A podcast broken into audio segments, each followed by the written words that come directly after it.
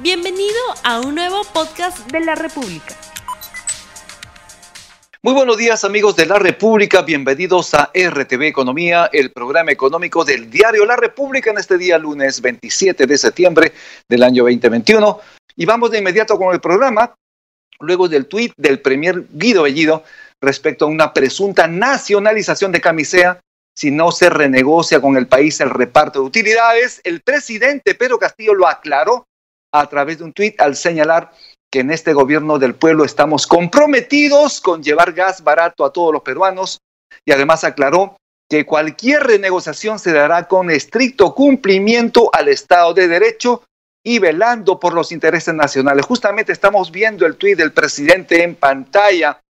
Ha señalado además que para lograr ese objetivo se requiere la articulación entre la inversión pública y privada el Estado y el sector privado trabajando juntos por un Perú mejor. Así lo ha señalado el presidente Castillo. Y sobre esta situación de Camisea, sobre sus retos, sobre sus posibilidades, sobre su importancia para el país, vamos a hablar hoy con Aurelio Ochoa Alencastre, es director de Petro Perú y experto en temas energéticos, a quien le damos la más cordial bienvenida. Muy buenos días, ingeniero Aurelio Ochoa.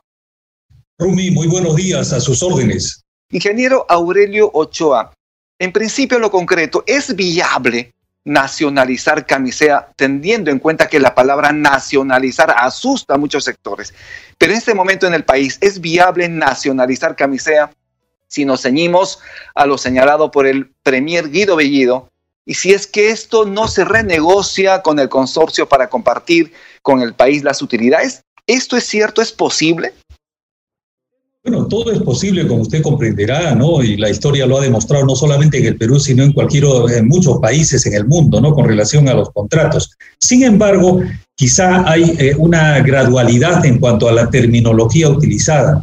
Al hablar de nacionalización no se está hablando de expropiación en realidad, ¿no? Y la palabra expropiación sí es una palabra mayor, efectivamente, que requiere la aprobación del Congreso de la República, vale decir, mediante una ley, ¿no? Y creo que no, no debiéramos asustarnos teniendo la composición del Congreso actual, así que me parece que por esa parte ya está descartada lo que sería la expropiación, ¿no? Bueno, nada está descartado en realidad, pero me parece que es bastante lejano, pues que eso, digamos, se vaya hacia ese último tramo, ¿no es cierto?, de, este, de estos adjetivos. Ahora, eh, la palabra nacionalización, como le decía, eh, podría tratarse de que sea, digamos, empresas eh, nacionales, en fin, ¿no?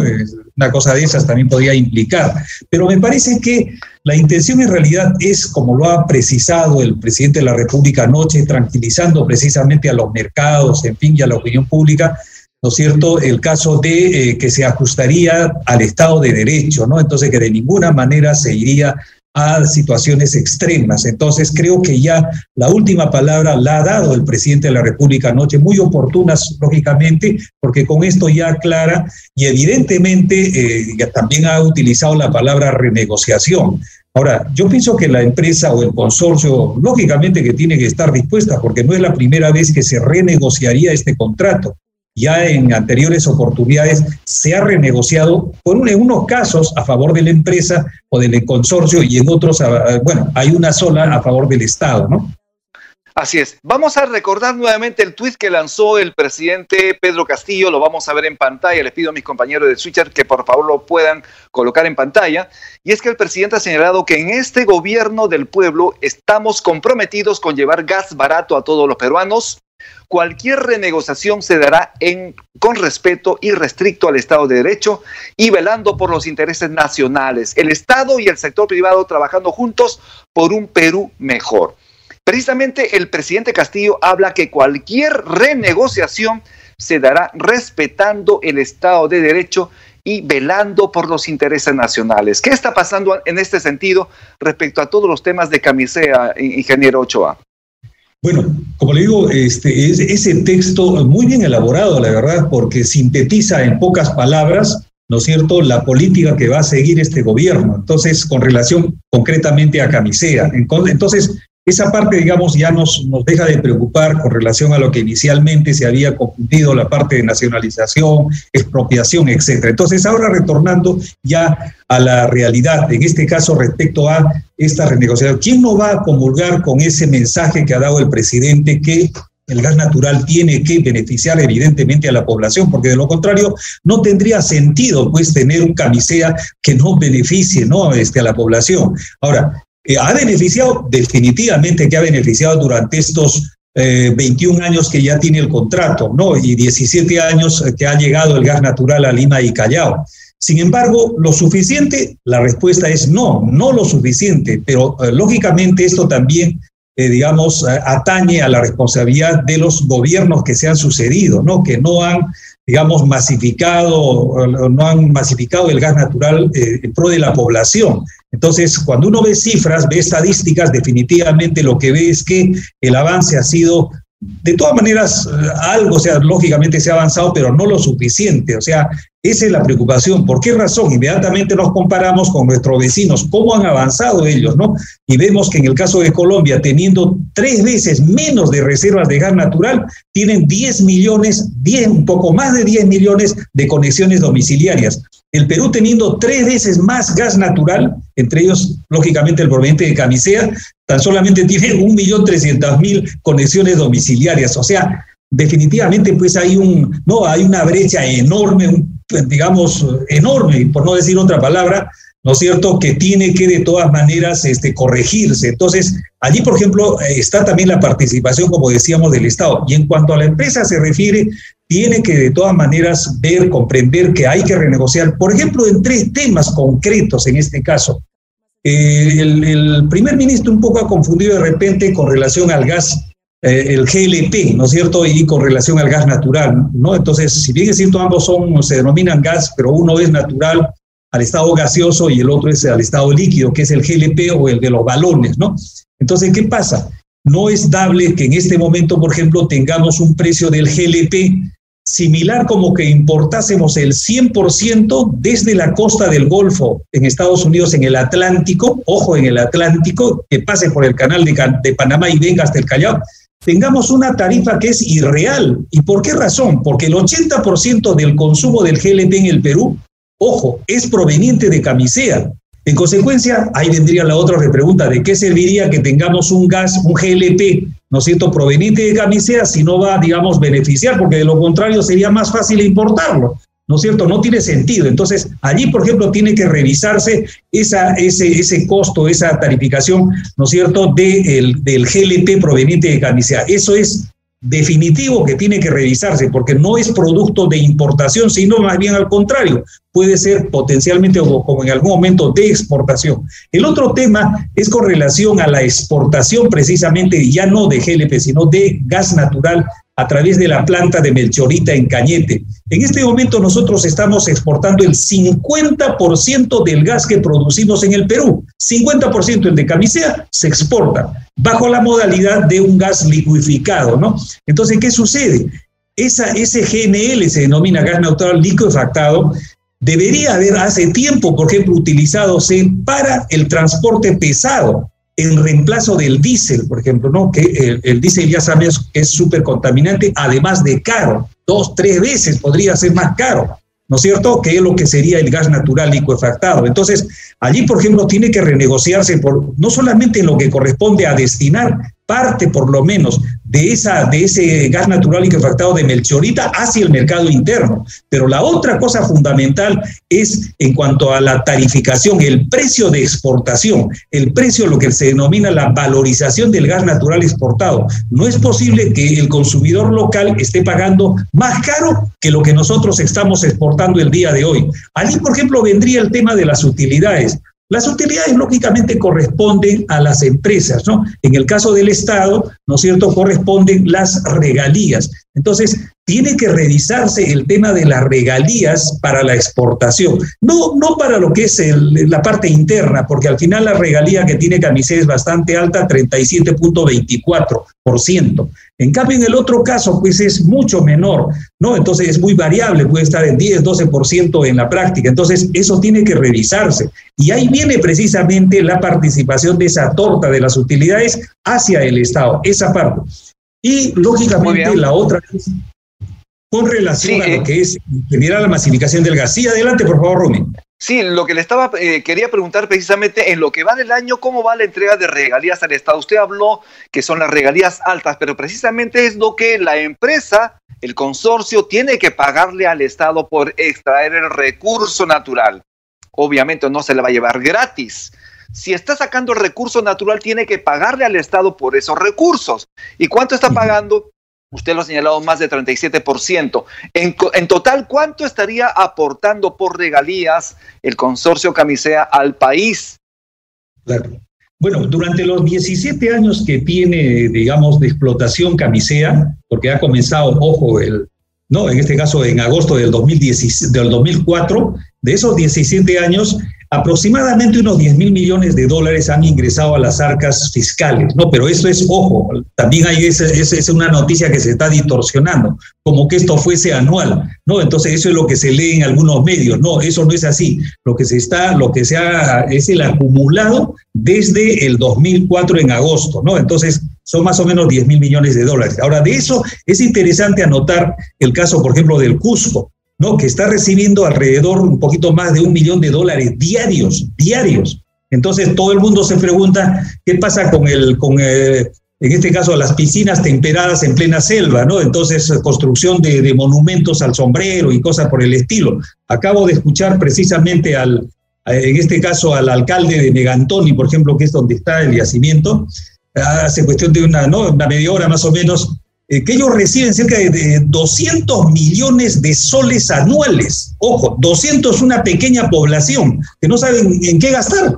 Entonces, creo que ahí tiene que corregirse, y ahí viene ya la labor del Congreso, revisar la ley del cano, ¿no? Entonces, para ver cómo es que se fiscaliza, cómo, cómo también se facilita el uso, porque también hay situaciones por parte del MEF que, digamos, eh, a veces imposibilita un uso adecuado, una fluidez en la utilización de esos recursos. Entonces, Creo que hay varias cosas a corregir en este caso, ¿no? La utilización de esos recursos, a la vez, digamos, instruir a los gobiernos regionales, bueno, en el gobierno del Cusco sobre todo, ¿no es cierto?, para que pueda mejor utilizarse, optimizarse la utilización de estos recursos. Pero adicionalmente está el tema de la construcción de la infraestructura. Entonces, en el caso de Colombia, es el Estado a través de Ecopetrol, ojo, que es el que ha construido precisamente gran parte de la infraestructura de distribución del gas y luego lo ha privatizado, ¿no? Y lo están operando empresas privadas. Entonces, allí, por ejemplo, viene la participación del Estado, que poco ha hecho, por no decir casi nada. Ya hemos visto cómo se ha detenido la construcción del gasoducto sur peruano, en un 37% está construido y, y, casi abandonado. Bueno, casi digo, ¿eh?